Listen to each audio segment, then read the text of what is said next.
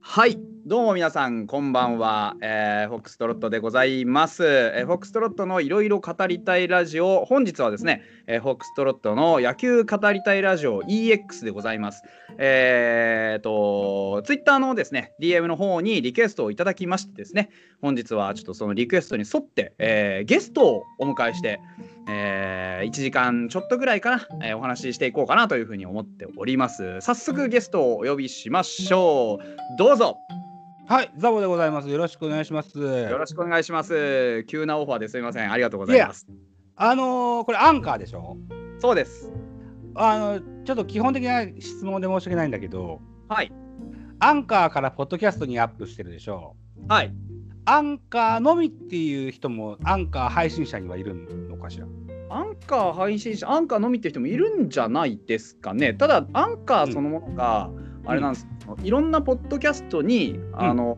ポンポンって簡単に音声上げれるよっていうのが売りのアプリなのでうん。割と少なめだと思いますそういう人がいたとしてもまあじゃあフォックストロットさんの番組ははいあのリスナーさんからのお手紙が多いけど、はい僕はアンカーでしか聞いてませんけどいいですかみたいな人もいますかそういう人には出会ったことがないなないでもしすかあもしもしああもしもしはいはいはい。あんまりいないあんまりないというかそういうお手紙が来たことはないですねそうですか。はいでも一応言っとこうかな。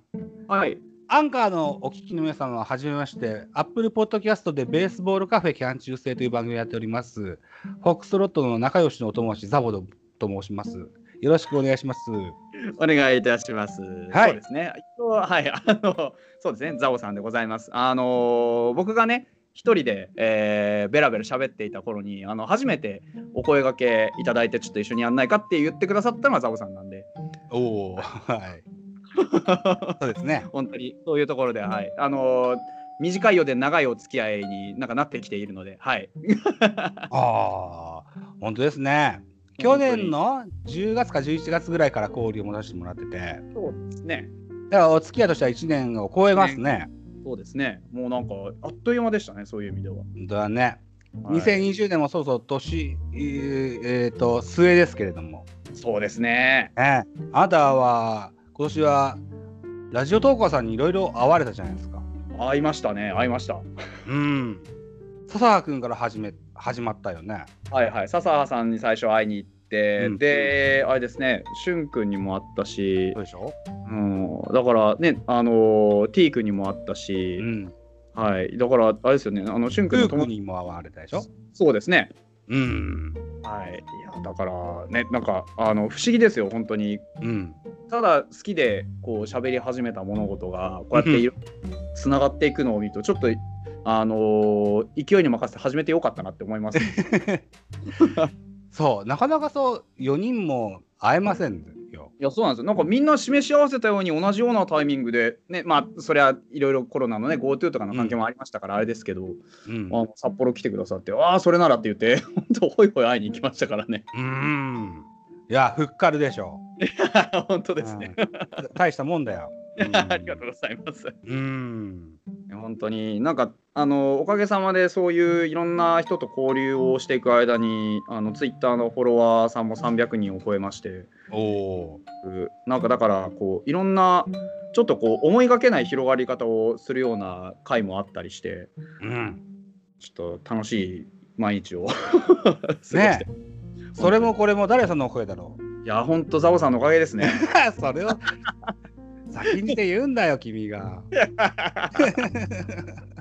いやいやいやうん。というこういう長い付き合いでやっとこそですよ。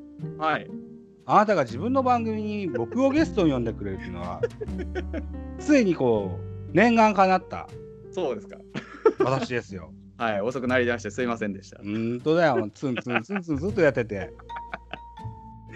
いやなかなかなんだろうな、まあ、今回はあのお便りがありまして、はい。はい、あのゾンさんという方からですねあの結構僕の番組にあの以前からメールをくれる方でしてそうなんだ。はい、うんえー毎日リスナーゾンですというところで毎日聞いていただいているようでですね、うんあの年末お忙しいところ大変恐れ入りますということで12月のいろいろ語りたいラジオは世界一早いプロ野球順位予想2021をお願いいたしますと。いうお便りをいただいたんで、あもうこれはもう呼ぶしかないとこの2020年の締めくくりの、えーいろいろ語りたいラジオとしてですね、うんえーぜひぜひザオ師匠をお呼びしようというところでです、ねえーはいあのゲストに来ていただくことになりましたと。はい。ゾンさんもね、僕にもちょいちょいくれるんですよ。そうですよね。はい。うんなんかあのちょくちょくいろんなところにあのお手紙出されている方なので、なんかたくさん聞いてくださってるみたいですよ。それでね、えー世界一早いプロ野球順プロ野球順位予想っていう話でしょう。はい。これで、確かね、正式なタイトルは、どこよりも早いプロ野球順位予想だと記憶してるんだけど、はいはい。そもそも大昔からあるスポーツファンダンゴっていう番組があって、はいはいはいはい。ここの名物コーナーだったんですよ。なるほど。で、これはね、大体日本シリーズ終了後直直後に、めちゃくちゃ早いですね。 そうストーブリーグをね、はいあの大い妄想しながらあの順位を予想していくというコーナーだったと記憶してます。はあうんそうですか。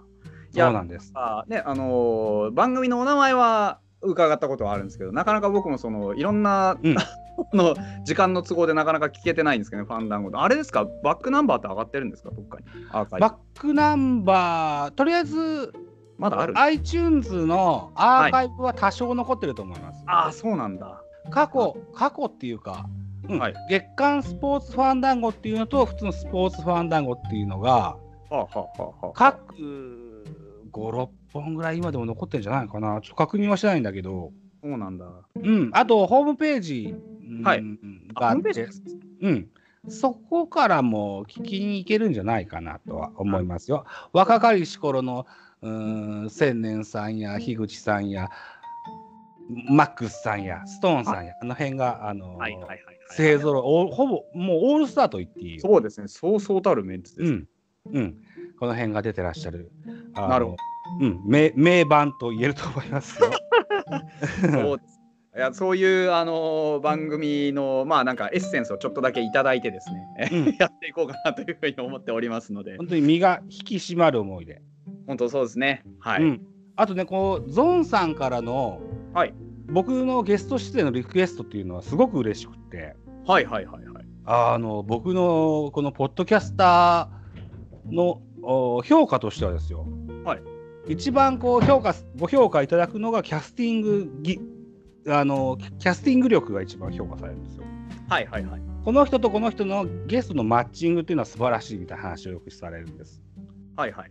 うん、あと企画だったり MC だったりの評価が高かったりするんだけど、はいパネラーというか、あのープレゼンテーターというかはいはい。この辺の評価すごく低くって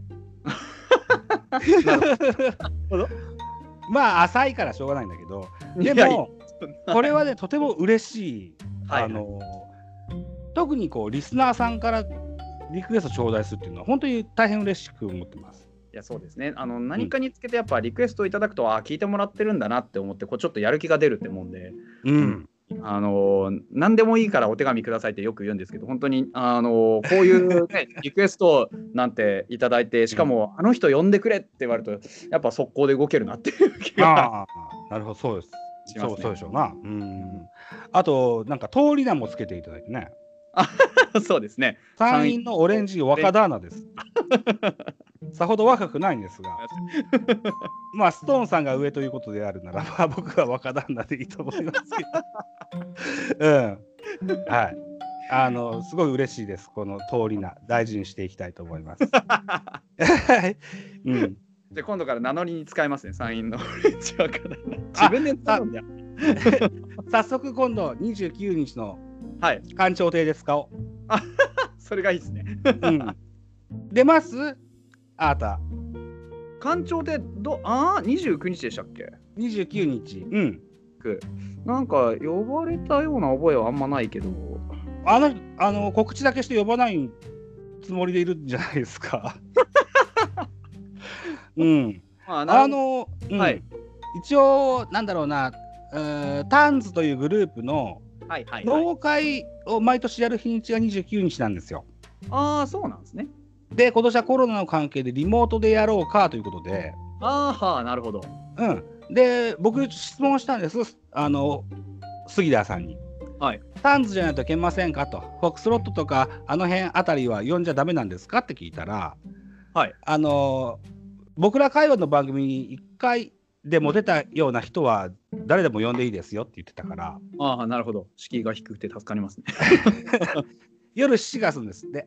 ああ、なるほど。ちょっとその腹積もりでいます。うんうんうん。うん、かしこまりま僕した。は29日は仕事なので、はい。夜7時は多分まだあのお家に帰ってないと思うからおそらく8時過ぎか9時過ぎぐらいにはあの参入できるとは思いますが29日ですよね。 29日29、うんもしかしたら僕も多分もうそろ仕事収まるよって段階なんで危機迫る勢いで仕事してるかもしれないからもしかしたら僕も遅れるかもしれないなあ呼ばれああたと、のーそこそこ遅くまでやるからっていう話です、まあそうでしょうねうん、でスカイプ飲み会ですああかしこまりましたはい、じゃあまあその花積もりでということではいうんうん、了解です、はいえーというブッキングも済んだところでですね、えー本題に参ろうかなというふうに思います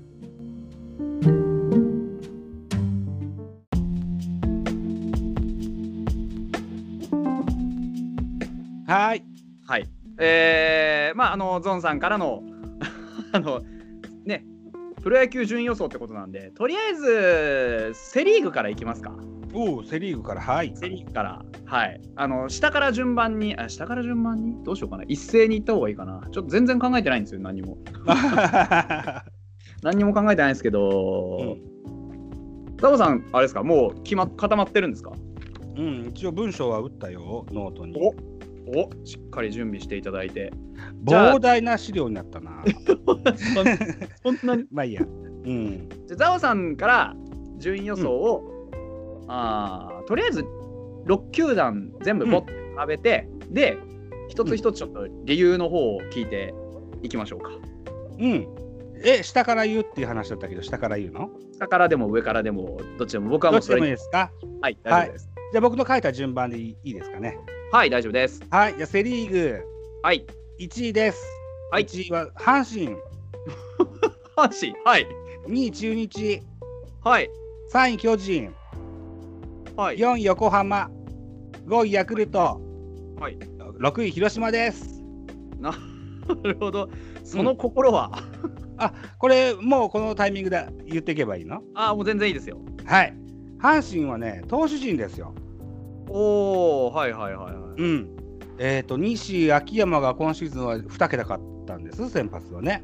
はいはいで若きえー高橋遥人それから青柳なんていうローテーションピッチャーもいる上にですよはいはいビッグユニットの藤井な藤浪晋太郎が復活の兆しがあります、はいはいリリーフのすあー抑えのクローザーのスアレスも残りますよそうですねいや残りますね確かに、うんでね今日はね僕はラッキーなことに我が家ではサンテレビっていう大阪のローカル局が映るもんではいはいはいよくで新界隈ですごくうん上手に上る、あのサンテレビですね。はい。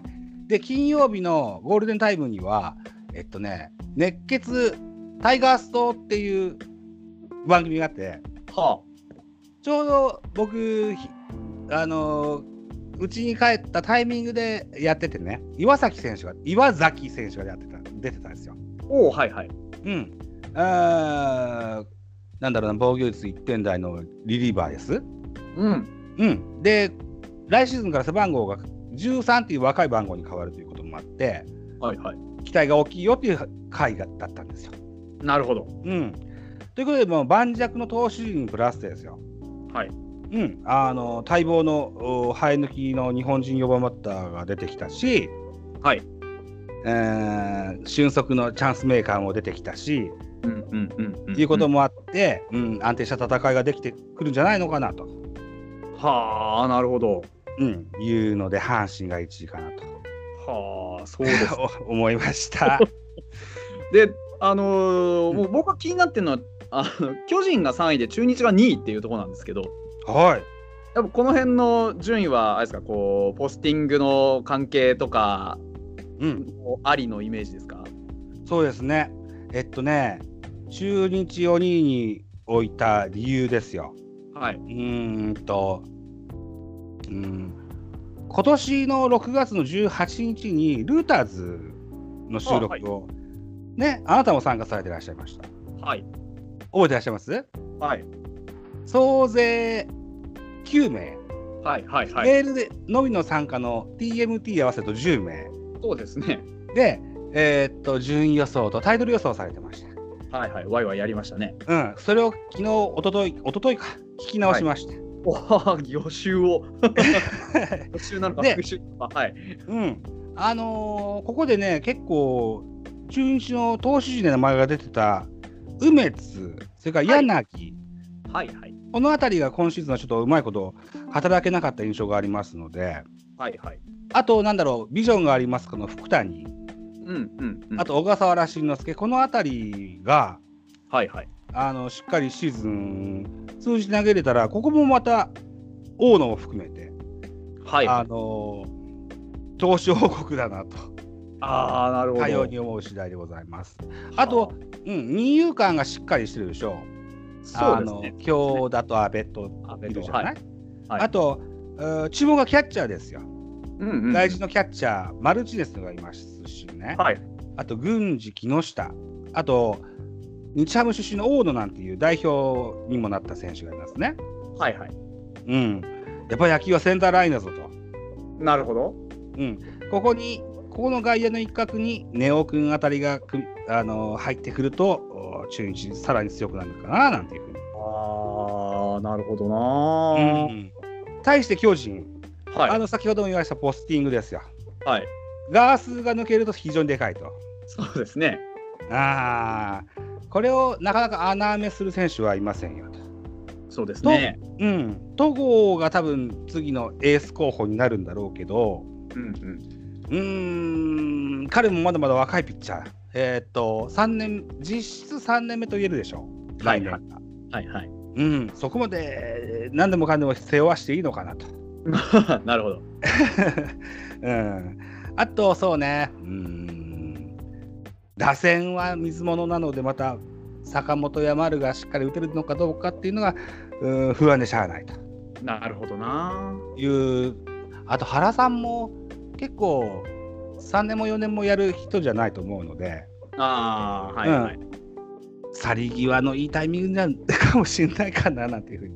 原周期みたいなものがね、なんかなんとなくありますもんね。こう、続けていくにつれ、ちょっとずつこう、なんかほころんでいくような感じありますよね、原さんね。栗山さんみたいにぶっ続けの10年じゃないからね。そうですね。ううんん。そう。あの3年、3年4年ぐらいなもんだろうなとは思うんですね。うんなるほど。はい。そうですか。そうなんですあ。うん。で、僕は4位に横浜を置き置きました。そうですね。うん。横浜はですよ、梶谷選手がね、どっかの金満クソ球団が取っていっ たので。どこのチームかちょっとわかんないですけど、そう ですね。いう噂がね入ってきまたす、ね。だですよ、はい。昨年も筒香っていうねあの4番バッター抜けたけどはいはい。もう穴がないななく見えたんですあそのうですね佐野選手のおかげで。そうですね。で梶谷選手の穴なんていうのはもっと埋めやすいと思うんです。はいはいはい。うん、うんあと伊能なんていう人もね移籍するんだけど、ううんうんん。まあ伊能も梶谷も毎年活躍する選手ではないのでうん。はいはいはい。さほどとはさほど穴を感じないのかななんていうふうに思ってたりするんだけど。なるほど。うん、でも例年通りこうまた投手陣怪我するのかなと思って て、うん、まあ4位だろう4位だろ うと。ああ、なるほどとな。三浦監新監督もはい。知数だしね、そうですね。いや、確かにそれはありますわね。うん。うんうんうーんとりあえず久しぶりのベイスターズは生え抜きの監督さんではいはいはい。山下大輔以来でしょ確かそうですね。確かそうですよね。いや10年以上ぶり、ああ、かなそう考えるとだいぶ久しぶりですね。うんうん、うん、確かに。でさそんなこうなんつうんだろうなこう策を浪するタイプに 見えないあの現役の当時から、うん、なのでまあまあ、お手並み拝見ということもあって、はいはいはい。 4位や置いてみましたよ。はい。あと、ヤクルトですね。5位にヤクルト置きました。はいうん。ここはもう、優勝とか、ダナとか、全く関係なく、バカスカ打 って、打たれて、はいはい。がバンバンタイトル取っていくんだと。はいはいはい。山田もおるぞと。石山もおるぞと。そうですね。元気にやろうと。はい。 それで十分と。 かように思う次第でございます。そうですか。いや、僕だから気になったんですよ。本当にだから、あのー広島が一番下に来るかと思って。うん。広島は、えっと、はい今年森下選手が大活躍しました、ルーキーの。はいはい、しましたね。うん、2021年は怪我します。なるほど。予怪言で我す。するけど、はい。ルーキーの栗林君がめちゃめちゃ活躍してし新人を取ると思います。ああ、なるほど。うん。うん、それだけのシーズンになると思うんです。辛口だな。なるほど。うん。そうですか。そう。そう。あの、この、あのー順位予想、早い順位予想は、妄想たっぷりに語るのが一ま番あいいそかうですねらね。。そうですねまあまあ、うん今どのタイミングでね言うにしてもちょっとこのタイミングは特に根拠なんて薄いもんですからね。そうね。うんうん本当に。そうです妄ね。想たっぷりをお送りし てます。気分を害されないようよろしくお願いし ます。そうですね。あくまでフィクションですからね。そうです。さあ、そうや。はいなるほどなるほど。うんそうセ・リでーす。グ1位から6位までいきましたよ。ははいい。北斗君、来ません行きまか。はい。うんじゃあ僕の1位からいきますね。はい。えー、2021年のセ・リーグの覇者はですね、僕は巨人だと思ってます。おうで、2位が、えー、d n a ほうほうほで、3位が阪神。う。うんうんで、4位広島、5位中日、6位ヤクルト。うんうん。なるほどね。うん。と、あなた、さっきも言ったルーダーズのやつで1位巨人をしっかり当ててましたね。そうですね。うん。あれはあの僕の本当にずっと持論ですけど、やっぱ4番とエースっていうところで。うん。はい。あのでもエースが抜ける可能性は高いです。エース抜けますけどあの、ちゃんと後ろにやっぱエースにならなきゃいけない人いるじゃないですか。うん。うん、で僕は多分それでいいんだと思うんですよ世代交代じゃないですけどうん。だからきっちりやっぱり数字伸ばしてきてる選手ですし戸郷は、あーはなので全然あの今年も悔しい思いしっかりしました しい。うん。だから来年彼がステップアップって来年呼べるのはとにかく2桁勝つっていう、そうだね。うんそこが、まあ、別にできない選手じゃ全くないと思うので。うん。うん、なので僕は全然普通に来年じゃあエースは君ね戸郷ねって言ってやっぱ10勝するかしないかっていうところで言えば、うんまあすると思うので、うん。うん。まあ、そこでエースと4番はあの若き力を埋めてくれるかなと、うん。であとはやっぱりあのね日本シリーズはちょっと置いといたとしてもうん。やっぱりあのセ・リーグの中ではあの飛び抜けてエラーが少ないはい。そしてやっぱり飛び抜けて点取る能力が高いうん。なので、うん。多少のその、ね、あの確かに守備の要、投手の一番いい投手が抜けるっていうのはね、何年連続か分かんないですけど、抜けるの は確か。に痛いんですけど、結局、なんだかんだ言って、去年も勝ちました、まあ今年ですけど、今年も勝ちましたし、うん。うん、そんなにね、今年の独走加減考えたら、そこまで、こう、まあ、今年よりはちょっと接戦になるのかなとは思うんですけど、うん。最終的にはやっぱり抜け出してくるチームかなとなるほどね。いうふうに思いますね。戸郷選手に気になるところがあって、はい、あのーずっとこうアーム投げできてるわけですよ。そうですね。うん。あれは怪我を誘発する投げ方と言われてます。そうですね。うん。えーで今シーズンも結構タイトなスケジュールな上に後半はなかなか勝ち星に恵まれなかったんです。はいはい。うん。どっかやってねえかなとか思うんだけど大丈夫かね。僕、あのー投げ方ってうん。その一概にあの投げ方だからダメだとかこの投げ方だから怪我するとかって、ほとんどないと思っていて、ほうほあのー戸郷選手がずっとあの投げ方でここまで来たんだったら、やっぱりそれが多分彼の投げ方なのでう理にかなってんのか。と思うんですよね。なるほどね。うん、ではいいのか。はい、逆にこれをこうなんかね無理やり、お前はそれだと怪我するからって言って強制すると、いこれまで、で例えば20年つき培ってきた体の使い方と全く体の違う使い方を強制することになるのでそっちの方が僕は危ないと思ってるんですよね。なるほどね。うん。うんあと、あの、細身のしなやかな体つきもいいんだろうね、きっとね。そうですね。うんうん変にゴリゴリ筋肉つけるよりかは、ああいう体つきの方が長く投げていけるのかもしれないですね。そう思いますね。やっぱ、うんあのイメージで言うと、まあ、ちょっとタイプは違うかもしれないですけど岩隈投手なんて本当にあの全然そんなね筋肉質とかじゃなかったですし、うん細い最近結構増えてるんで、うん。僕はそこまで変だとも思わないですしね。なるほどね。うん。僕はなんとなくこう昔のあの西武西口に近いような印象。ああそうですねそうですね、ううんんうんそんなイメージありますよね。うん。だから昔から結構細い選手でそうやってね、うんあのバリバリ活躍してた選手もいるのでそこまでおかしいことでもないとは思うんですよね。であるならば結構長命の選手になるのかな。っていうことも十分考えられるっていう、んまあ、能力持ってますし何より若いですからねうんうんうん若くそうしねてあれ、やっぱり数字残せるっていうそれだけでね十分、まあ期待してもいいし計算してもいいと思うんですよね。うん。うん。今日ね、はい、えっ、とツイッターをぼーっとなが眺めてるとですよ。はい、あのー、戸郷は素晴らしいと。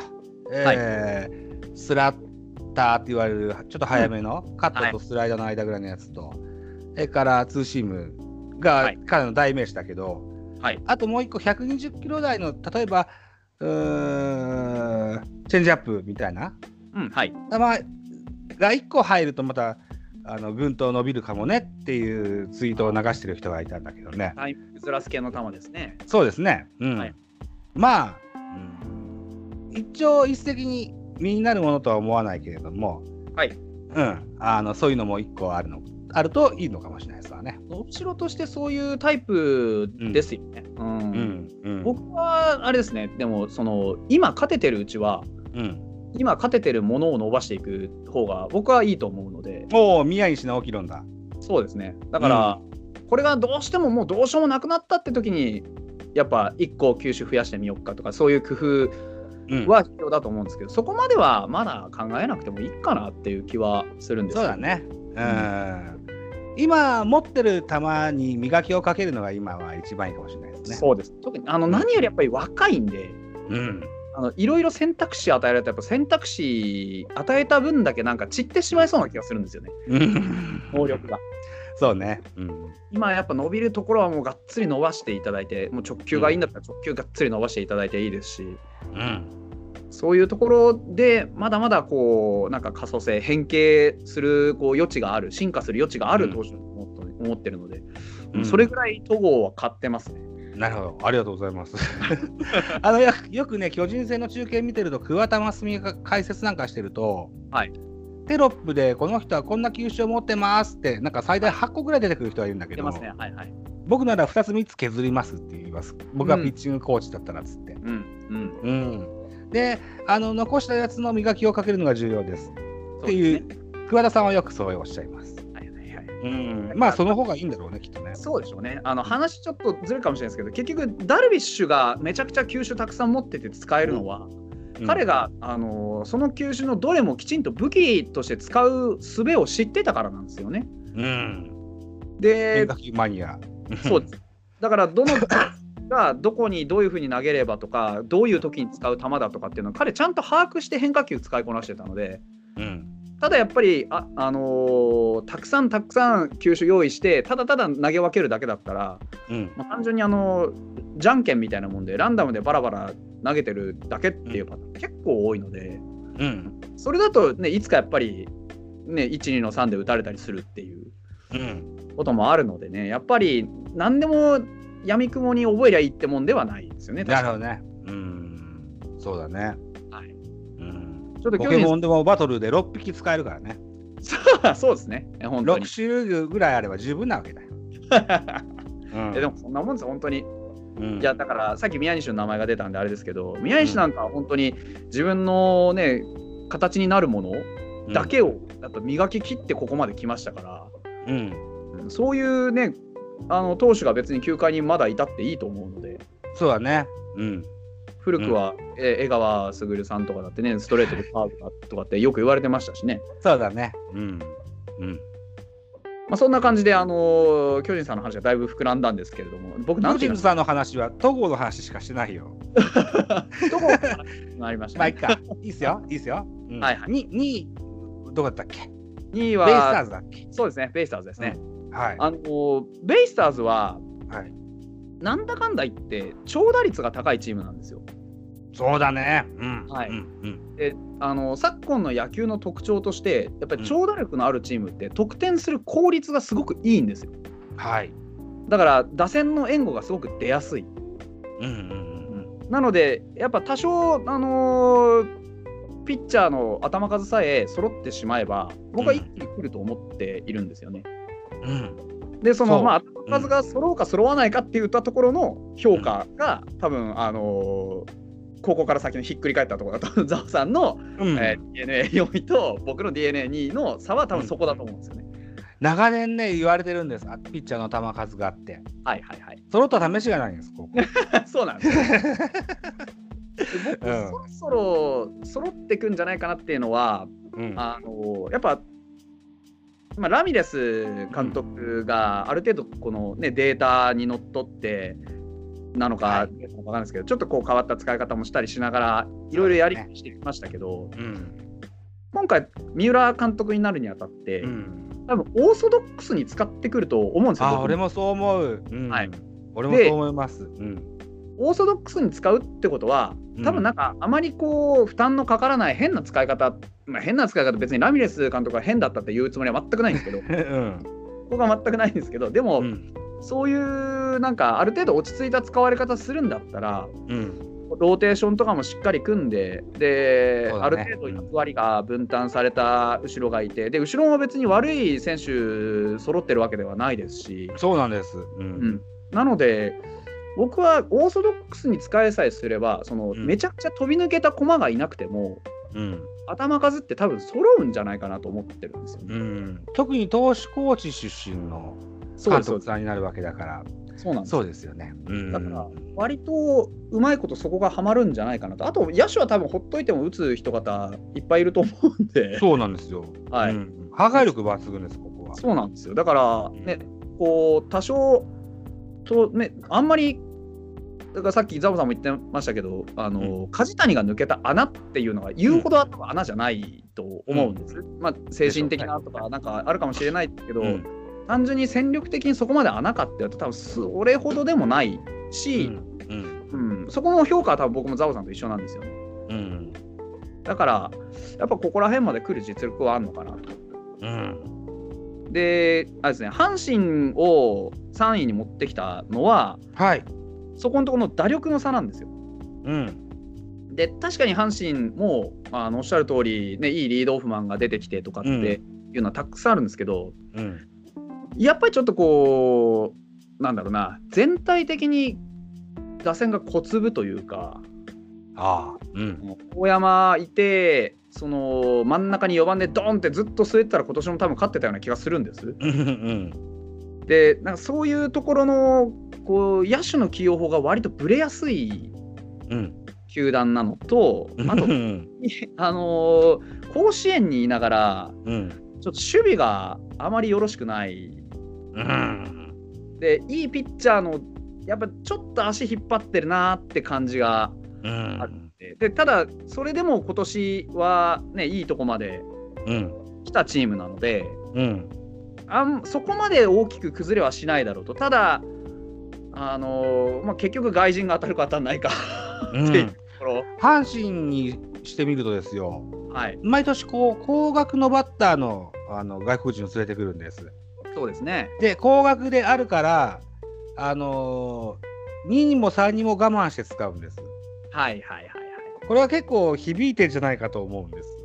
そういうこともやっぱ考えられますよね。僕も結構同じように思ってて、うん、なんだかんだ言ってやっぱり外人を使わざるを得なくしちゃうと、うん、うんちょっとあのお金を払いすぎなんですよね。うん、であのお金払ったあの外人を使って取り戻そうとしすぎなんですよね。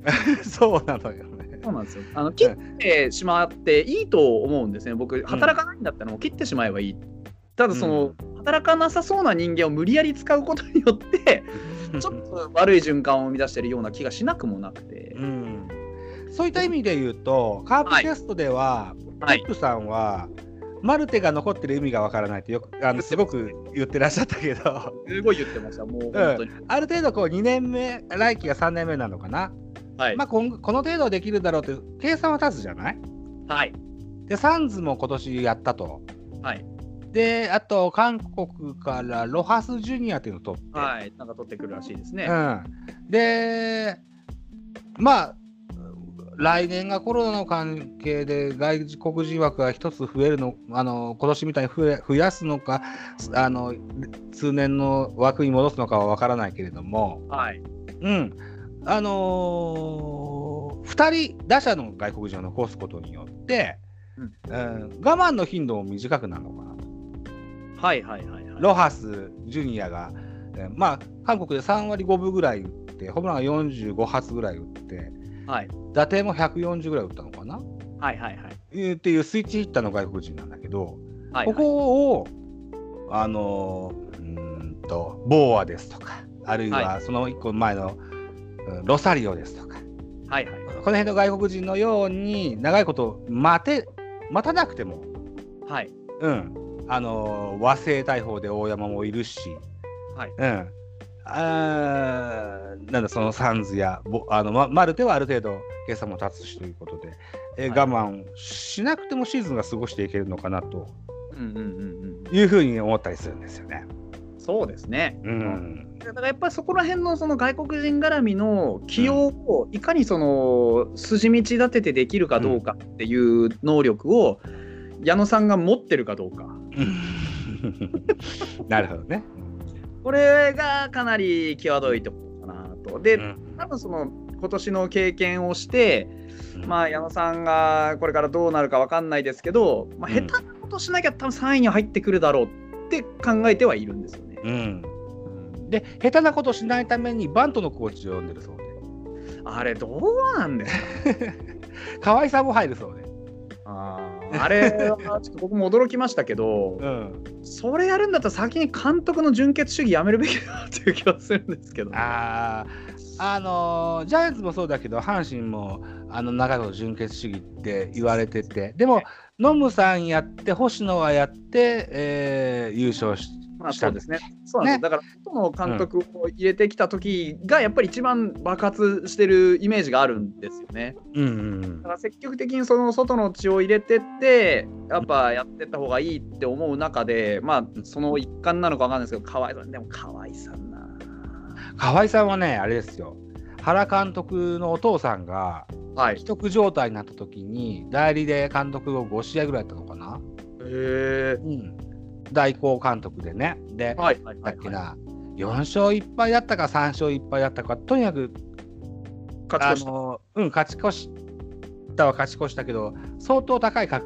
率で、あの勝率で勝ち越したんですよ。たはあ長いしあの試合、えーと数、何十試合も持ってないですよ、数試合しか持ってないけども、うん、そういった意味でね、河合さんっていう人はね、その後、また原さんとなんかあって、あのベンチから遠ざかってしまったので、あのゆジャイアンツの地でもいいから欲しいよっていう球団があれば、ネクスト監督に河合さんっていうのはいい人材かもしれませんよ。ねいやあの、なんだろうなまあこれもう単純にイメージですけどうん、こう考えても渋い野球すると思うんですよ多分 ああ、でも一応2軍のはい二軍ではあれジャイアンツの監督した人なので、はいはいはいはいはビいッグやビッグベースボールもスモールベースボールも両方できそうな印象はなんとなくあありんままりすこう。噛み分けてる感はありますよねうん、ジャイアンツ育ちだから。あそうですねそれは間違いない確かにそうだなそう考えるとそうかいやただなあうんどうなんだろうな僕そのいやこれ本当安直じゃねえかなと思ってるんですよねその河合さんにヒットの練習させようっていうのはあーただね、去年の春だっけな、山本昌オレンジコーチに、それだとは大きな収穫だったと思うんです。そうですね。阪神にしてみたら、あの矢野監督の中日のつながりで多分読んできたと思うんだけど、そうそう考えたらでもそういうなんかねコツコツいろんなところから変革していくっていうのの一環だと思ったら、さほどバカにしたもんでもないかもしれないですね。そうだから純血主義をどうのこうのってはおっしゃったけれども、はい、あの指導するコーチはあの中日出身出身の人が多かったりとか、そうですね。ね、あの今回は大嫌いなジャイアンツから そんな可愛さとか読んでみたりとか、うん、あのいろいろこう試してみる分にはいいんじゃないかなかも。しれないですね。そういう意味ではね、うんそういった意味ではジャイアンツカープぐらいかなあの、はい本当に純血主義みたいなやつはよその血を入れないみたいなね なるほどあなれはうんかたくなではありますがそうでも、ねそんな巨人もあの来年はあ村田修一と杉内俊也が一軍のコーチになるそうなんでね楽しみですね、あれはね、本当に、また松坂世代の2人がねあ本当に、にそうですね、九段の松坂、一体何をやってるのかって感じです けど、うん西武、うんまま引退しないんだよねあのして残るんだよまあしてないです。うんはうんえ今何位まで行ったんだっけい、今は3位まで来ましたね。あ阪神3位だっけ、そうですね。四4位位僕なんて言いました広島って言いましたっけうん、ごめん覚えてない多分広島広って言島うかもしれない、うん、あのー広島も得点能力が高いうんです、とても。で、守りもいいし、あとはそのピッチャーだけなんですけど、ピッチャーなんか今年後半、なんか良くなりそうな気配があったんで、うんで一応その打撃で言うとセ・リーグは d n a と巨人と広島が非常に打撃型のチームなんですよ。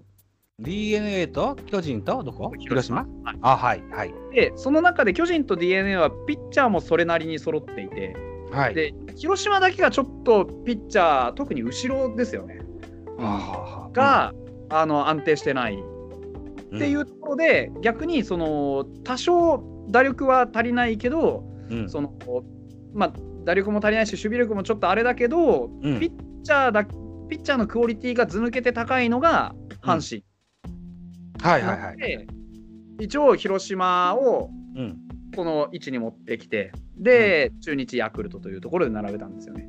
うんうん中日に関してはあのーそうですねこう中日非常に評価が難しくて。うんあのーこういやなんて言ったらいいんだろうなに 単純に今年うん A クラス入ったの僕の目ではたまたまにしか見えてなくてああそうですかあのうん大野がはいうんこのなんかすごい爆発的なうんクオリティじゃなかったら多分普通に B クラスだったと思うんですよ。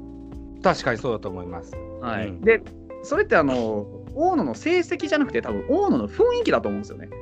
さあはいはいはいはい来年大野が同じように働いてくれるのであれば、ある程度もうちょっと上行ってもいいかなとそう広島と中日くらい入れ替わるかなっていう気もするんですけどうんかといってそこまで大野をまだ本当に復活したのかっていうところで信用しきれてないのがあるので、大野はねえっと隔年と今までずっと言われてたピッチャーはですい、はいで去年も今年も活躍したのかな、はいうんえーだから来年はどうなんだって思われるかもしれませんが、はい先ほども僕言ったっけルーターズの話はいここでねえーっと誰だっけな例えばトモロー君がはい最多勝候補で、はい梅津って名前入れてみたりとか、ああ入れてましたね入れてましたねうん、あとジャッカル君だっけな柳っていう名前を入れてみたりとか入れてましたねそうやってね若手から名前が上がるんですよね。はいはいそうはいいうタイトルホルダー候補として、はいはいはいなかなかありそうでないと思うんですよ。なんか粒揃いではあるんですよ確かに、うん粒揃いではあるんですけど、柳とかも今年それなりに投げたんですけどやっぱ、あのなんだろうなこう言っちゃうんですけど余計なランナーを結構出しがちなんですよね中日のピッチャーって。はい。で大野だけがつ抜けていいんですよそこに関しては。うん。だからほとんどピッあのランナー出さないっていう投球を大野はしてたので、ただ、むそのレベルがちょっとず抜けていて2番手がなんかこうついてこないイメージがすごくあるんですよね。えーなるほどね。今年福福谷でしたっけ福屋でしたっけ福谷かな福福谷あのービジョンがありますかは福谷です。はいはいはいはい。で彼が多分発症だかしてるそうね。うん。なんですよねで彼がまあその大野波にうん。よくなるのかどうかこれ、なんでそう言ってるかっていうと突然今年勝ったんですよね彼、うんそうですね。うあん。の順調に伸びてきたわけじゃないのでうん。あルーーキーイヤーはクローザーしなかったかな。なんかそうですよね、2014だから2002年目か、2年目すごいねあのホールドとかうん。ホールドそれからセーブ後ろで活躍してたピッチャーですよねもともとねそんな印象がありますね。いやなので、なないまいちこう 押せないんですよね先発で結婚していいものかどうかわからないんですよこれ来年、うん。この福谷選手というのはすごくこう頭のいい人だそうで。はいうん、あのーこういう積み重ねをこう振り返ってですよ自分を分析すると思うんですよね。はいはいで去年よりも今年っていう感じでどんどん積み重ねてきてる人だと思うのでうー2021年僕は2桁勝つんじゃないかななんていうふうに思ってたりもするんですよね。なるほどいや、うんその見方も全然できると思うんですけどなんどかなっていうのがすごくあって、なななんて言ったらいいんだろうなこう、うんやっぱ継続じゃないですかプロ野球はいはい。そういう面で言うと、あのーいやー、2年 のその成績と、今年の成績だけが、 うん多分ず抜けていいんですよ。うん怪我だからこの人は怪我なんだよね。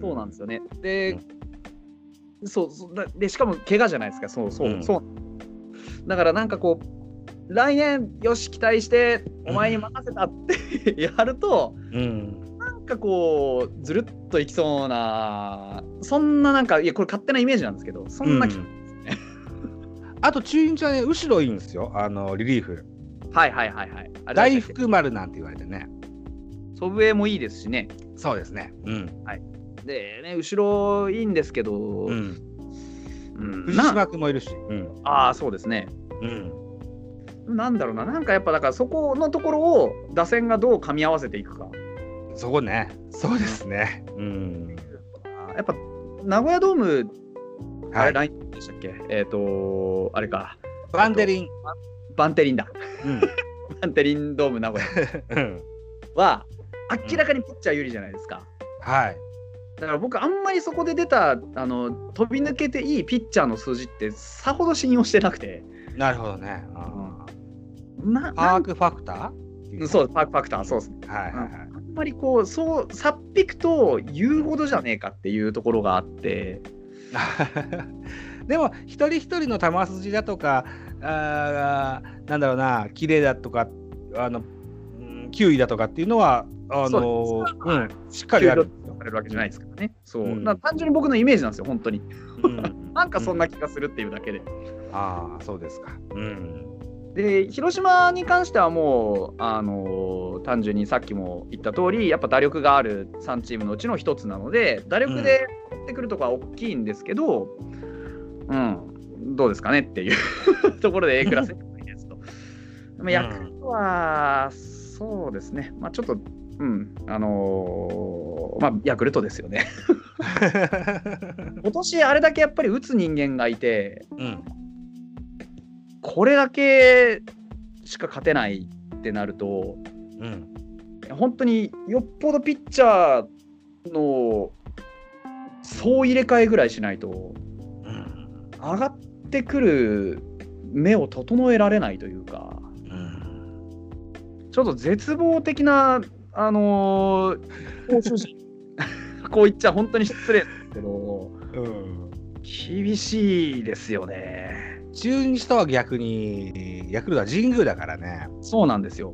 うんで神宮なのうんでと思ったんですけどなんかね小川がどうなるかわかんないしはいでいやそう神宮なのは神宮で、まあ仕方がないんですけどにしてもちょっとやっぱり小川以外5勝したピッチャーもいないっつうのはちょっとさすがに厳しいですよねう。ん小川以外みんな4勝までしかしてないですかね。4勝したのもだってスアレスとかうんえ貯金を作れてるピッチャーがあまりに少ないのでうんそうですな。そうなんですよね。だからちょっときっついなーっていうのがよくだからあれですよね清水選手なんかよくホールド30も稼ぎましたよね。 そうですね。うんだから、なんだろうな、そういう清水とか長谷川だとか石山だとか、う調子のいい後ろの選手につなぐまでにどうするかってことでしょそうです。ね。だから先うんちょっとやっぱスターターがあまりにも貧弱。 うんあのね、あのそれこそカープキャストで、ねあの先発至上主義がうんたらとかっていう話もありましたけどうん。 あの先発至上主義どころの騒ぎじゃなくてまずあのまともに先発できる頭数を揃えるっていうところからなのでえあのそれができないと苦しいっていうのは本当にうちもあの一昨年とかからずっと味わってるのでえ一昨年とかのやってたショートスターターやな何キャップでしたっけあーはいはいはいショートスターターとかあと、何でしたっけショートスターターショートスターターぐらいしか印象がないな、ショートスターターとうんなんとかキャップじゃな かったっけキャップ、キャップに今引きずられて全然出てこ ないな。もう一つ言い方がありましたね。ショートスターターとかブルペンででいいや。ね。はいはい。で、あのうん短い回でポンポンつないでいくタイプのやつですうんね。うんうんうん。こういうのがヤクルトあるんだろうか。それを、うん。あの、戦術的にちゃんと使いこなせるんだったら、うん。やってもいいとは思いますけど、大変ですよ、うんあれ。うんそうでしょうね。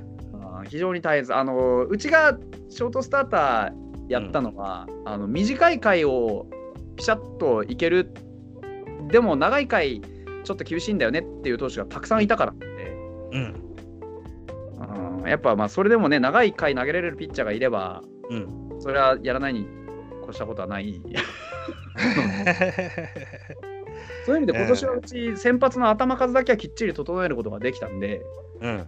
うん、まあ後で順位は言いますけど、ううんん。そうですねそこまでひどいことにはならないかなとは思ってるんですけどねうん。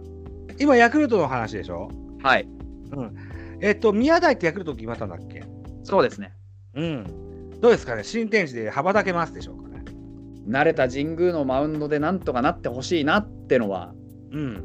ありますけどねそもそも、そもそもドラフトの年はですよ。結局、下位での日ハムの指名だったけど、はいあーそれまではドライチの噂もあったような選手ですよ。ありましたねうん、で左の速球派ということで、はいうん、ヤクどルうぞトで左左の左の速球派って言ったらどんなイメージですかの速球派のイメージはい。どんなピッチャーのイメージです左の速球派って言われたあー今パッと浮かんだのが現役の時の石井和久ですね。ら。はいはいはいはい。石井和也といえばっていう感じの、なんかこう。コントロール。が荒いですかはい。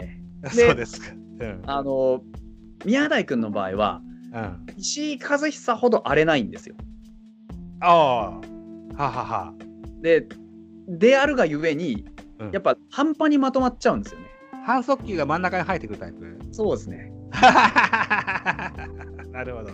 で、ヤクルト行ったじゃないですか。はい。僕は確実に被弾が増えると思うんですよ。なるほどな。そうかうんなのでそこのところをどうするかっていうのはまあちょっと考えられるところかなっていうあの素質はあるんですよだからトライアウトで見せたようにうんやっぱ三振奪っていくぞっていう力はあるのはもう分かりきってるんですけど、うんそれを継続的に発揮するのが非常に難しいんですよねそのコントロールがビタビタ決まるわけでもなしなるほどね。めちゃくちゃ荒れるわけでもなしなので。うんそこのところをね、やっぱね、慣れた神宮のマウンドでどういうふうにうんこう改善するのか、ね、なんかまた違う、彼も頭いいですからね、なんだって、そうですね、東大ですからね。うんなのでそこをちょっとなんとかしてくれればなと。 なるほどね。うんまあ、やっぱあれかな、どんなあのプロ野球選手に関わらず、はいどんな職業でも、おの己を知って、その長所を磨くのが一番なんでしょうな。そうですね、やっぱ、ううんん本当ね、あの昔の格言じゃないですけど、己を知り、を知れば、ね、100円、100戦危うからず、うん。本当はそれは言いたかったんだけど、出てこなかった から違うことが言ったんだけど。うん。でも本当そういう感じだと思うんですよね。うんんやっぱ自分のいいところをこうガンガン出していってほしいなと思いますしね。うんうん。知らない顔ばっかりじゃないはずです。あのうちから高梨っていうのが言ってるんで。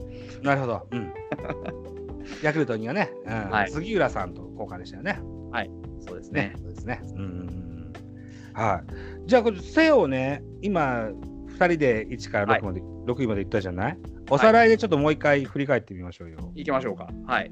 じゃあ、ザボが先発だったので、ザボから。はい。セ・リーグ1位は阪神、はい2位中日、3は位い巨人、4位横浜、5位ヤクルト、6位広島という予想でございます。続いてホはいックスロットお願いします。はい、僕の方は1位が巨人、2位が横浜、3位が阪神、えー、4位が確か広島、5位が 中日、6位ヤクルトうん、だったと思 うん、うん、うん。うですね。はい、リスナーの方はね、また確認してね、違うじゃねえかって怒ってくださ いね。そんな感じのお怒りのメールでもいただけれ ば。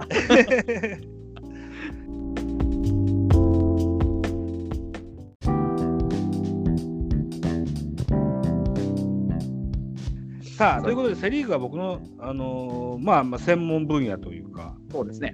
ジャイアンツのいるリーグなのでという感じなんですけど、パ・リーグですね。パ・リーグ行きましょうか。じゃあパリ今度はーグでいい僕から行きますか。はい、いいですよ。行きましょうか。はい。ではパ・リーグの1位から順番に行きます。はいえー、1位はホークスあれはい。 で、2位がイーグルスあら、はあ。で、3位がファイターズ。うん、で、4位がライオンズ、5位マリーンズ、6位バファローズというところです。うん。そうですか。はい、そうなん ですよ。なんでや。まあ、もうまあ、ホークスに関しては、ザモさん多分身に染みてると思うんですけど、あんな感じなんで、はあんな感じなんで、シーズンを五分で終えるのも難しいんですよ、 い。うん。とにかく。うん。逆に言うと、ホークスを五分以上に抑え込めたら優勝します。あなたさ、はい、俺のあの、ラジオ統括忘年会でも、この間のカープキャストでも、はいハムが優勝しますって言ってたよ。あのーこれ実際それはもう言うんですけど、現実、これ、あのどこよりも早い予想なんで、うん。一応、あの予想の段階で、ちょっとどうしようかなっていう迷いが生冷じ静に考えて。はい、そうです、そうです。ガチ予想ね。はい、エンタメなしね。そうです。もうこれ、わ割かとりガまチした。わガチめに予想してます。かりました。ガチめに予想してますけど、あのどこよりも早いんで、正確性はないです。なるほどね。はい。わかりました。いや、うんあのなんでそういう結論になったかっていうと、うん一応、ある程度のデータは実は見てて。うん。で、あのー例えばその失点の割合とか得点の割合で言うとフうん。ァイターズの、えっと順位ってそこまで悪くないんですよ実は。うん。であのソフトバンク楽天日本ハムで上位グループ、まあ、ギリギリハムが上位グループ来る来ないっていうところなんです、うんピッチャーの質問で言うと。うん。で西武ロッテオリックスでまうんあ、あのー割といいとこまあか下位というか、そうバランスの問題ですね得点と失点のバランスで言うとその3位がその3チームがちょっと後ろの方なんですよ。うん。うん。であとその出塁率とか長打率とかそういう打撃の指標で言うと楽うんソフトバンク日本ハムっていうのがわりかしいいラインにいるそうなんだ。うん。で一応こういう順位はなってとまあ正直あのグラフの読み方次第なんで何とも言えないっちゃ言えないんですけどうん。うん。ただ僕は今年のチームが噛み合えば全然上位にいけるとは思ってるので,、うんうんそうですねまあ、優勝はするんですけど、まあ、ちょっとう一応、あの数字を元に判断するとこんな感じかなっていう、うん、うんなるほどね。うん。まあホークスに関してはでも本当に強いんでうん。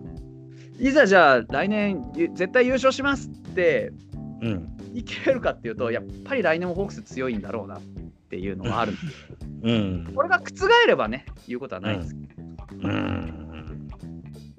ど、そうですねか。うんはいなるほどね。ロッテどうですか、ロッテ。ロッテはですねあの、正直な話していいですかはい。ロッテ今年あの順位なのが意味がわからないんですようんと、意外ってことですか。意外も意外ですねそうなんだ。うん。あのー、刺して点めちゃくちゃ取ってたわけでもないしああ、うん。刺してピッチャーめちゃくちゃ勝ってたわけでもないんですよそうか。み、みまが、あの、ガチガチだかな。そうですね美馬とうんあとあれですか涌井ですかあ涌井涌井はイーグルス。涌井イーグルス行ったんそうだ交換したの美馬だそう美馬 が結局ね勝ってうん。あの順位なんですけど確かにねロッテすごいいいピッチャー揃っているんですけどうん。うんやっぱ打力がうちより低いんじゃないかなうん。うちも相当悩みましたけどうん。打力の低さにはうん。やっぱその打線の援護っていう面では非常にやっぱりロッテも厳しい戦いを強いられたと思うんですよね今年なるほどね。うん。うんあれだけ補強してまあ途中いろいろあったんでうん。それも込みだとは思うんですけどだから今年正直めちゃくちゃチャンスだったんですようん。もうコロナの影響でスタメンがごっそり入れ替わるまでは割といい直球してたのが、結局最終的にああいう風になっちゃったので、うん。うん。だから今年が一番ハマって一気に突破する年だったと思うんですよね。うん。だからちょっとチャンスを逃したなっていうロッテってもともとなんかそういう勢いのあるある時にめちゃくちゃ勝つイメージのチームなんでそうですね。うん。一回それ逃すとちょっとしばらくは勝てないんじゃないかみたいうん。な それそものイメージ勢いに乗せていくのがうまかったのがバレンタイン監督だったような印象そうですねがありまそうですねうんうんモチベーターっていう部分でしょうね。井口さんああ見えて割と手堅めなんだよな。あそうなんだ。へえ、しっかりロッテのゲームは今年は見なかったな。そうなんだ。うーん。まあ、あとはあの本当に可能性のチームなので、あそこもう。ん。でやっぱり若い子を育てようと、なんとか頑張っているところのけ成果が出れば、もっと上に行くかなっていう気もします。なるほどね。えっ、と、さっきも言いましたけども、ルーターズの過去のやつを聞き直して、はいえっ、と、二木種市なんていう名前がちょいちょい出てきたんですよ。出てきましたうね。ん、この二人は今シーズンはどうでしたかあましでした二木は今年9勝して、で、おうタンチって今年ほとんど投げてないんじゃないかな、7試合ぐらいしか多分出てきてない、確かそうですよね。結構早々に怪我して落ちていはている、、離脱してるので。うん。二木はね、いいピッチャーなんですけども、うん、あまあ、ちょっとやっぱ安定感欠けるかなっていう、ただやっぱハマあっそうなんだ。うもうその、なんだろう、爆発力みたいなのはすごいありますよ。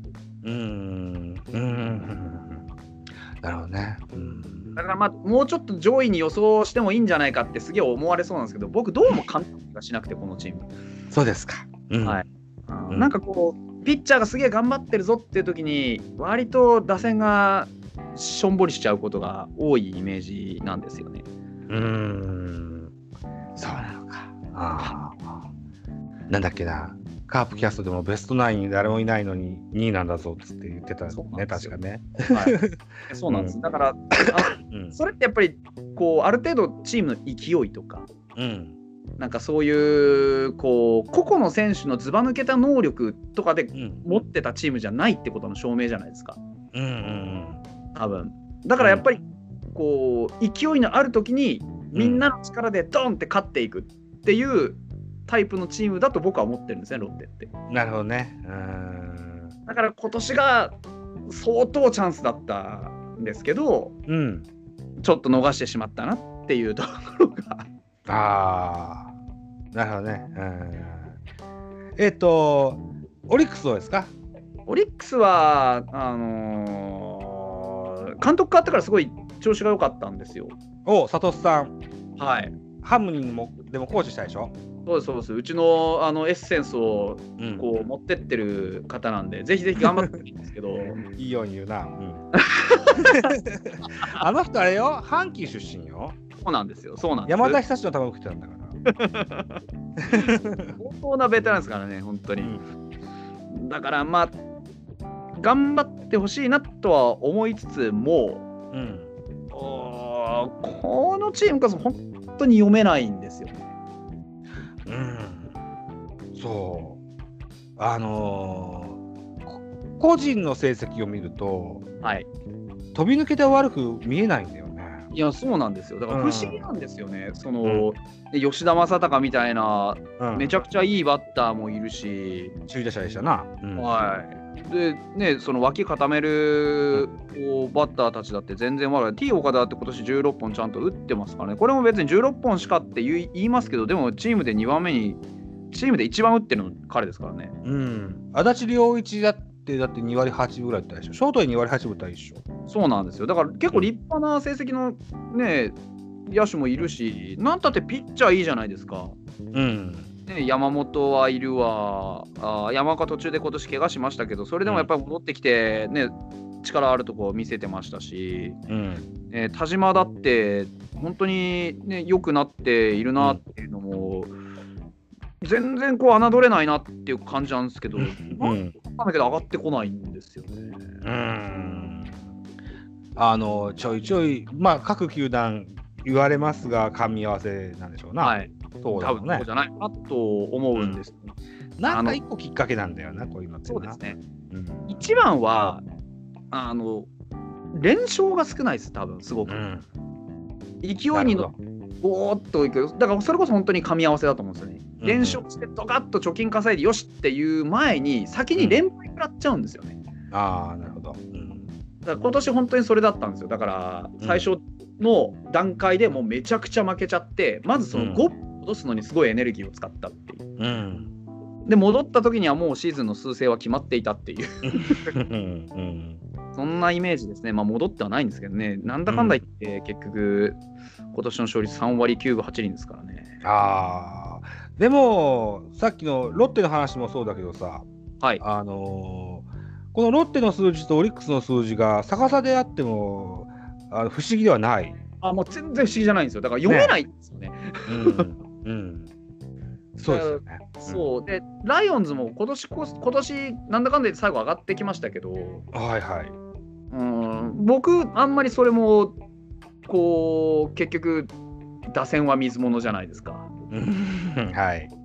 で今年その打線は水物で苦しんだのがライオンズなので、うんだから来年も同じように、ね、後半のようにぐっと勝てるかどうかはともかくとして、安定して勝っていく力はちょっとまだないのかなと、ただ、後ろがすごく強いチームなんで、これも結局、きっかけでドカーンと上がってくる可能性は全然あるんですよね。なるほど。うんセ・リーグより不安定なんですよ、すごくそのリーグ全体が。 そうなの。誰がいつ、どのきっかけで上がってくるかって、こう普段見てるからこそ、いや、でも、バファローズも噛み合わせが良ければ上がってくるだろうし、マリーンズも若手が伸びれば上がってくるだろうな、でもライオンズもバカスカ打ち上げ、打ちまくったら、これまたいつもみたいに勝つだろうし、イーグルスだってあのしっかりした4番ドンって置くことができればうんあの涌井を軸に勝っていく力あるしホークスは言わずもがなだしファイターズだって若手のってやっていくとあれこれ誰が1位になってもおかしくなくないってなっちゃうんですよ ね。なるほどね。うんなるほどなるほど。うん。難しいですよ本当にパ・リーグの読みは難しいですだからね。まあそんな感じなんでザボさんのいきましょはーい、僕行きます。ザボのパ・リーグ予想。はい。 1位、西武ライオンズ。う。おはい2位、ソフトバンクホークス。お3位、千葉ロッテ。お4位、日ハム。はい5位、オリックス。はい。 6, 点6位は楽天カードマンです。おーはい。なるほど。うん。そうですか。えと、1位に西武をお押したのはですよ。はい。えーっと、多分ね、来年もバンクとロッテが上で競うようなイメージがあって。うんうんうん。でそこをスルスルっと抜けるのが辻さんうまそうだなと思ってああ、なるほど。辻さんのうまさを評価して。あとねあの今年ちょっといまいちの数字だった森山川外崎が一気に復活するとバチコーンとあのそうですね。うん、ターボかかって上がっていけるんじゃないかなと。もうその3枚揃ったら言うことないですから。 うんうん、で、えーっと先ほどもフォックストさんいらっしゃいましあの言ってらっしゃった後ろのピッチャーですよね。はいはい森脇平増田ギャレットですか。はい。あーこの辺はあー頼りがいがある人あーあとは先発、今井達也が最多勝ぐらい取れば、はいはい西武が優勝するんじゃないのかなとはいはいいうふうに思ってます。そうですね全然可能性はありますね、うんえーっと、これは、えーに僕は2位にソフトバンクを置きました。はい来年は何があるか分かりませんが、はいキューバの3人が来ません。 で、スパイネ、グラシアル、あとボイネロ。はいうん。いつかね、ベイスターズにいたね、なんとかっていうキューバの外国人がいたんですよ。はい。なんて名前だったっけな、セカンドを守るね、えっ、と、クリーンアップ打つ選手がいたんです誰よ。だろうベイスタ ー笠原翔輝とね、乱闘した人なんですけどね。ええあのねなないつもこの人の名前を忘れちゃうんですよね。 なんかでもこう喉元まで出てきそうで出てこ ないうん、でその人が翌年日本に来るはずだったのが亡命してアメリカ行ったんですよ。はああーあーいたなあいうつん誰だっけ、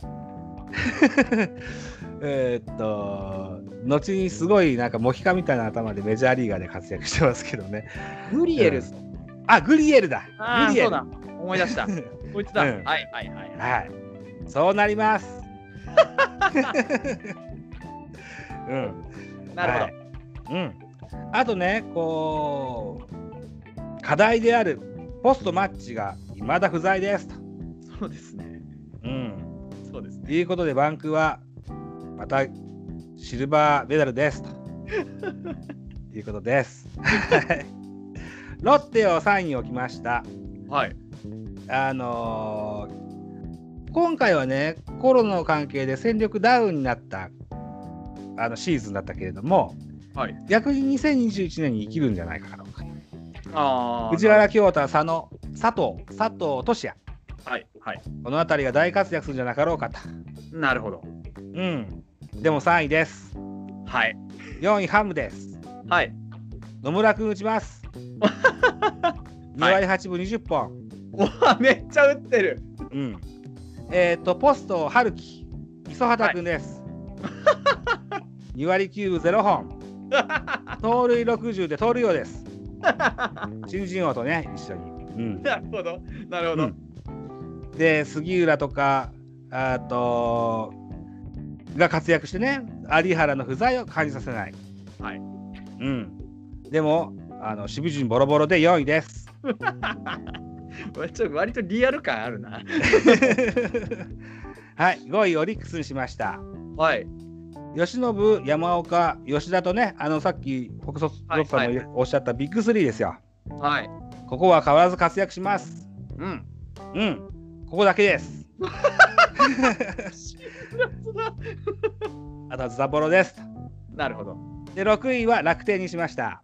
はいはい、僕はね個人的にこう石井和久と根本陸はすごい被るんですわ。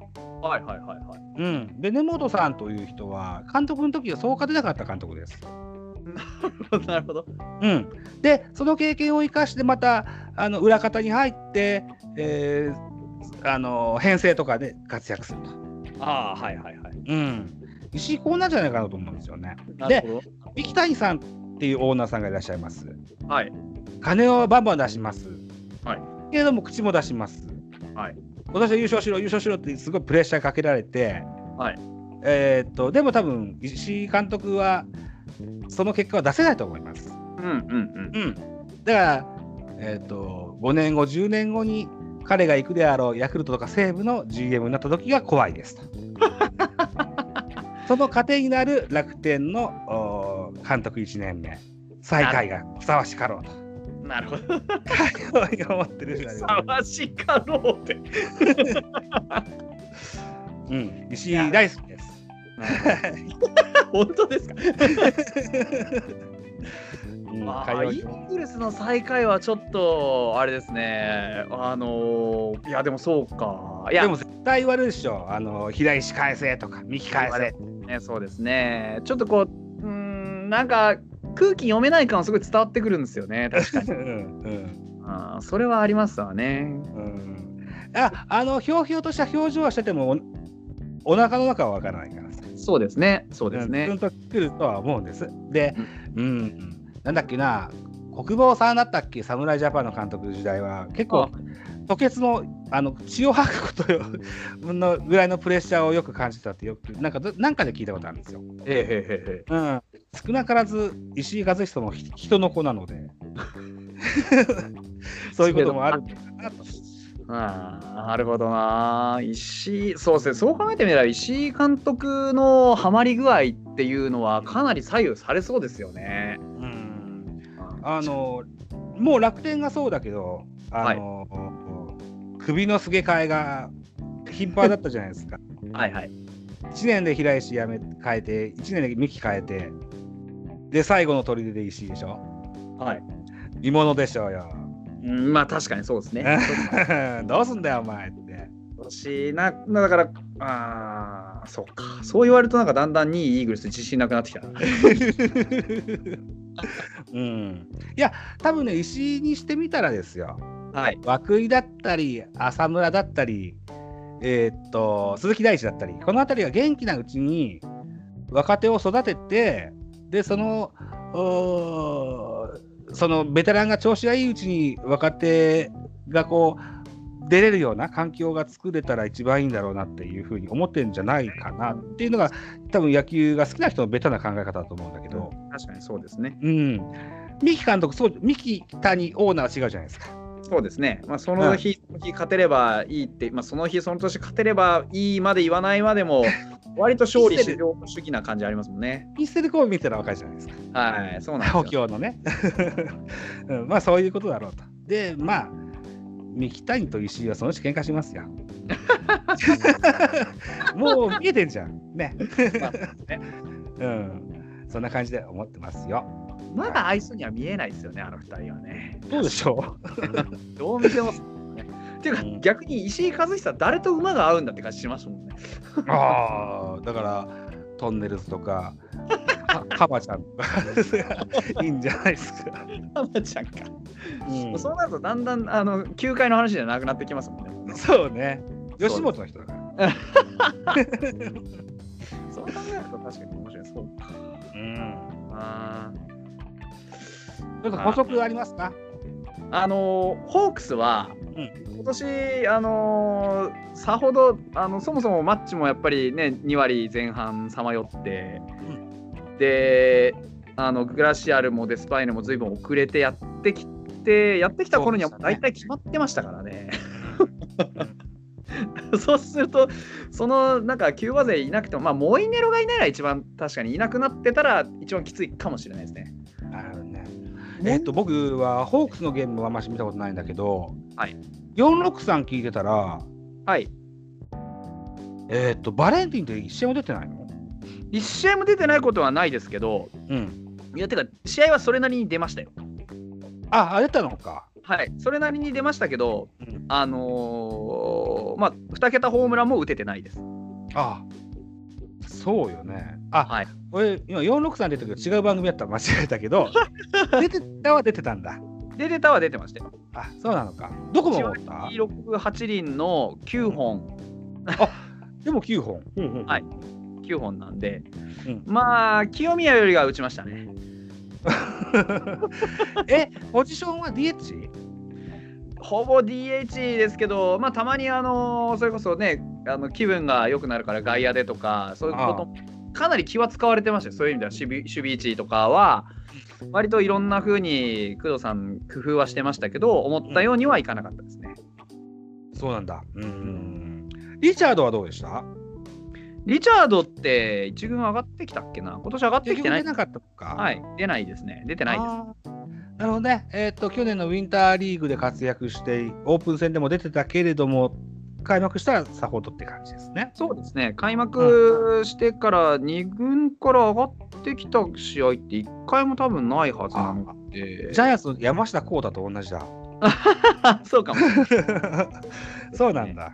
はいあー。なるほどァームでは結構やっぱ打席は出てましたけど、ファームでも今年そこまでめちゃくちゃ打ったかって言われるとそれほどでもない打率がちょっと低すぎるんですね2割2分9厘なんでうーん。そっうちか。の2軍の選手でもやっぱりね3割後半打てちゃうようなリーグなんでやっぱファームってうん。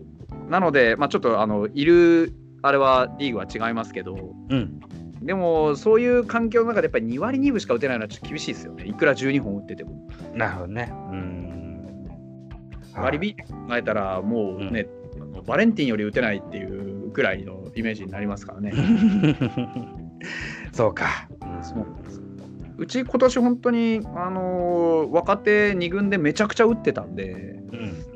その勢いがあれば今年の長打力の欠如みたいなのは多分こう補えるかなって思って僕は A クラスに入れたんですけど、うん。まあ、そうですね守備のこと言われるとグーの音も出ないですね。リーグの話した時には、ジャイアンツはエラーが少なかったって話をしてたじゃないですか。はい、逆もしかりだと思って。そうですね、はい、いやもうおっしゃる通りです。うん。ね、エラー、うちも、まあ、当然、どこもそうだと思うんですけど、やりたくてエラーするチームはないわけで、うん。ただね、やっぱエラーが出るチームっつうのは、ちょっとピッチャーの足も引っ張るし、攻撃の流れもつかめないし、今年巨人、セ・リーグをやっぱりね、勝ち抜けたのって、その硬い守備の力って、僕は相当あったと見ていて。うん。うんやっぱだってどこ見ても安定感あったじゃないですか。ねえあの、 ペナントではそうだったんですよ。そうですね。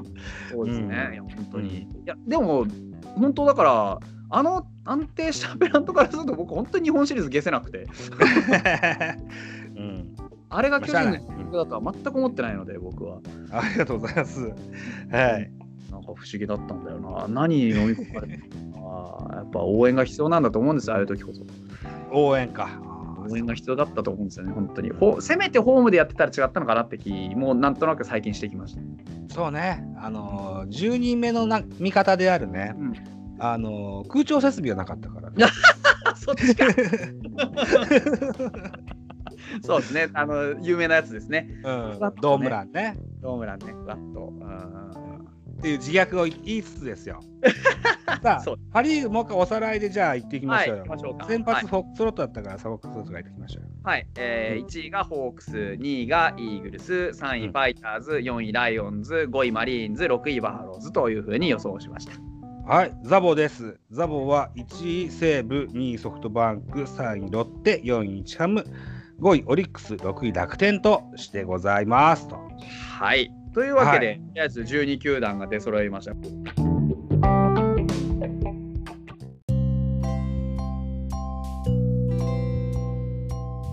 これ、あれですね、うん日本一までいけるんじゃないですか、これ。さん阪神1位のうんライオンズ1位だとして、まあクライマックスあるかないかにともかくこの1位阪神とライオンズだったらどっちだと思いますあのね、阪神とかなんだとかは別にして、はいあのーチャンピオンフラッグはセ・リーグに持ってきたいですよ、久しぶりに。ああなるほど負けっぱなしなんででね。うん、すねあーそうですね。うん。僕あの図らずも今年と同じあの組み合わせなんですようん。そうですね。うんはいそうだね。12連敗目になるのか4つ増やせとは言ってないじゃないです か、うん。うん、まあでも僕割と3度目の正直はあると思ってるんですけどねそうかい、うんあのいや去年はうん割とガチガチで負けたと思うし多分、はい田さんもななんか納得してうん負ける、負けるつもりって言ったら変ですけど覚悟でこうんう経験値取りに行ったと思うんですよ。あはい。で今年はうんそいろんな特殊な状況もあってそのはい取り込んできた経験値を上手に多分発散することができなかったんだと僕は思ってるんですよね。なるほどね。うん。で、あのーそれこそねカップキャストでもなんか結構言ってた2番にね、あのーああいう若い選手を使って何やらしたかったんだとかああーペップさんとかも言ってたんですけどあ。うん。そういうのこそ、うん。あのー僕は布石だと思ってるんですね常に。あうん。で原さんがこのまま引き下がるわけないとも思ってるので。なるほどね。うん。あーまあ、どっちが優勝するかって言われたら多分ホークスだと思うんですけどでも、うんあのー、1子2子3子ぐらいは多分向いてくれるんじゃねえかなとかな。あ僕は思ってるんですよね。うん、何戦目だったっけな2番坂本を置いたゲームがはいは4い。戦目だったか3戦目だったかあったんですよ。ありましたね。うん、あのあれは開幕のオーダーも2番坂本3番丸だったんですよ。はいはいはい。うん原さんはい一番下のは2番坂本なんですよ。うんうんうん。うん、あれがはまれるような脇役がしっかりいるとジャイアンツのかあの原野球っていうのがしっかりそうですね体現できるとは思うんですけどね。うんうんまあ結構うん不調な選手も多かったものですからそうですうまく回ね。らなくて、うんこんな感じになりましたですよ。ですね僕はい、個人的にはやっぱり丸選手をうん上位打線で使わなくてよくなればうんやっぱ強くなると思いますね。理想は何番ぐらいですか6ですね。ほうほうほうほうなるほど。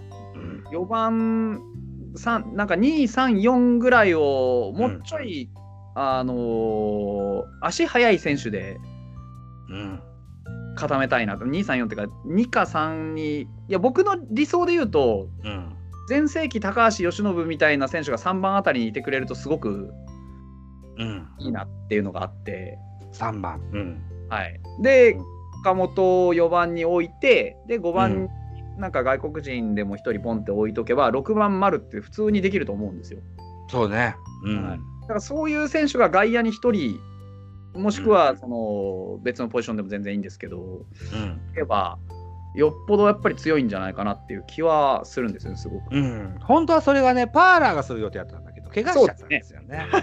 そうでしたね。でそう日本シリーズやってる頃にはもうアメリカ帰って手術受けてるからね。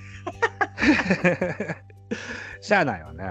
だからそういうところもやっぱうまくいってなかったんだと思うんですよね。外国人バッターにでなかなかいい当たりの選手は取れないでおなじみだからさ。そうですね。う。うんんそれはやっぱドラフトですよね。うんドラフトでな。ねまあやっぱりうん時の運ですからね、ああいうのはね。うんそうね。うんうんそうね。はい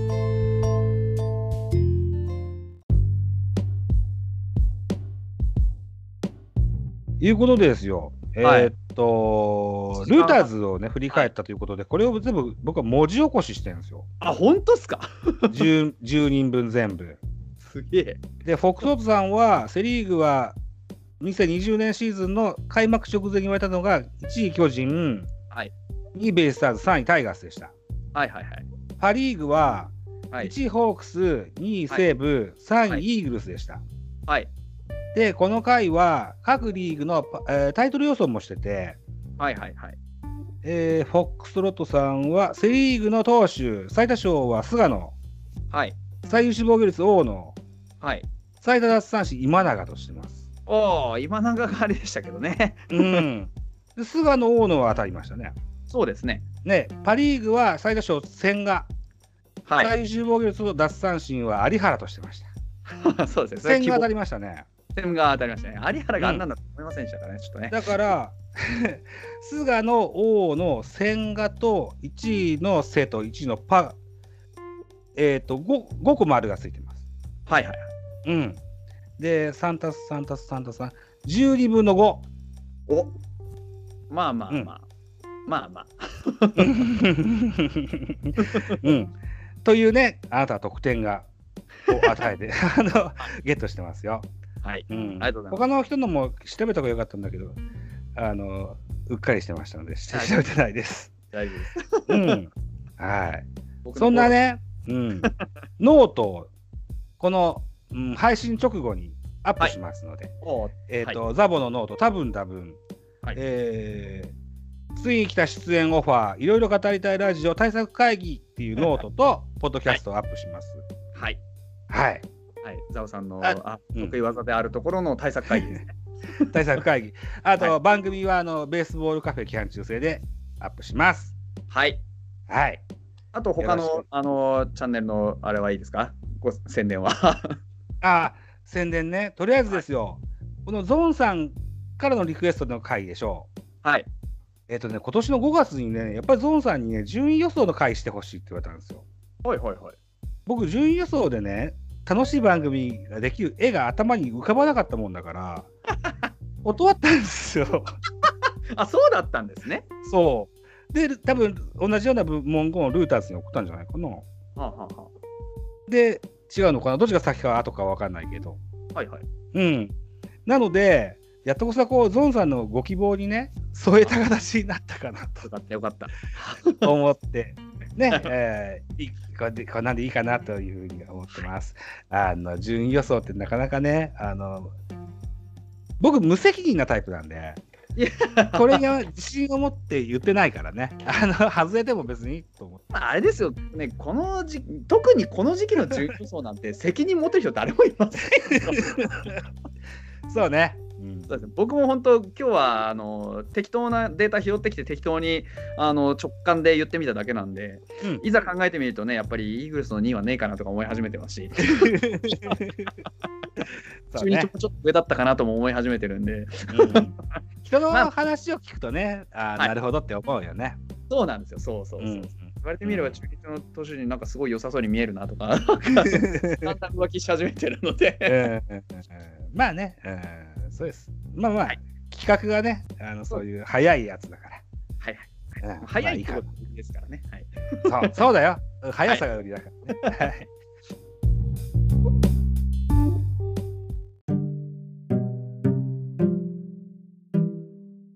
というわけで、もう一応90分も過ぎたところで、えあのザオさんの番組の紹介も終わったところなので、そろそろ、うんあのお開きにしたいなというところで、この今日喋ったね、12球団の予想がどれぐらい当たるのかわからないですけど、来年またね、あのいいシーズンをね見れる、うん見ることができればいいなというお願いを込めてですねあの本当にコロナも収束してほしいもんですけれども、はい、そうですね。うん。あのもう年もね、今年2020年も終わりにだいぶ近づいてまいりましたので、うんえザボさんもぜひ健康には十分ご留意なされて、はい。僕もあありがとうございのまよくいろんなあのリスナーの方から、お前はそんな遅い時間まで起きてて大丈夫かとよく言われているので、あー、そうか。うんはいなるべくあ早いの時ね、間に寝るように。こはたつは魔物ですよ。 い、いや、本 うん。当に強いんですよ、こたつ。うん。もうねそ帰ってきてスイッチを押してこうねあのこたつですって入ったら気づいたら1時とかにハッて目覚めてこわあ取ってないっていうことよくあるんでうんほんとダメです、そうでしょょうね。うん、 もう我が家では10年ぐらいこたつで出してないですもん。本当ですかうん、え強いこたつに打ち勝ってるじゃないですか こたつないからね。 戦ってないだけなんだけど ね。僕なんか年がら年中こたつのテーブルだけ必ず出てますからねこれあ普こ通たつのテーブルはありますよ。あそうなんですかえこれ使にっコンセントつけて布団かけてるだけなんです。えー、強いちゃぶ台代わりに使ってますけど。僕もちゃぶ台代わりに夏場使って冬必ずあのやっぱりパチンって入れちゃいますもんね ああ、そう。ねうんまあまはいあ、そ寒んいなしね。はいまあ、北海道もだいぶあの道路も雪が積もってきたところでございますし、んあの皆皆皆様方もねリスナーの皆様も本当にあの健康にはご留意いただいてはい。良いお年をということで本日を締めくくりたいなというふうに思います。はい。はいどうもザボさんありがとうございました。またあのお呼びいたしますので、絶対だよ。はい、はいどう。ぞタイミングでまたご一緒できればと思いますので、わかりました。はい本日はどうもありがとうございました。ありがとうございました。皆さん、良いお年を。良いお年をありがとうございましあたりがとうご。ざいます。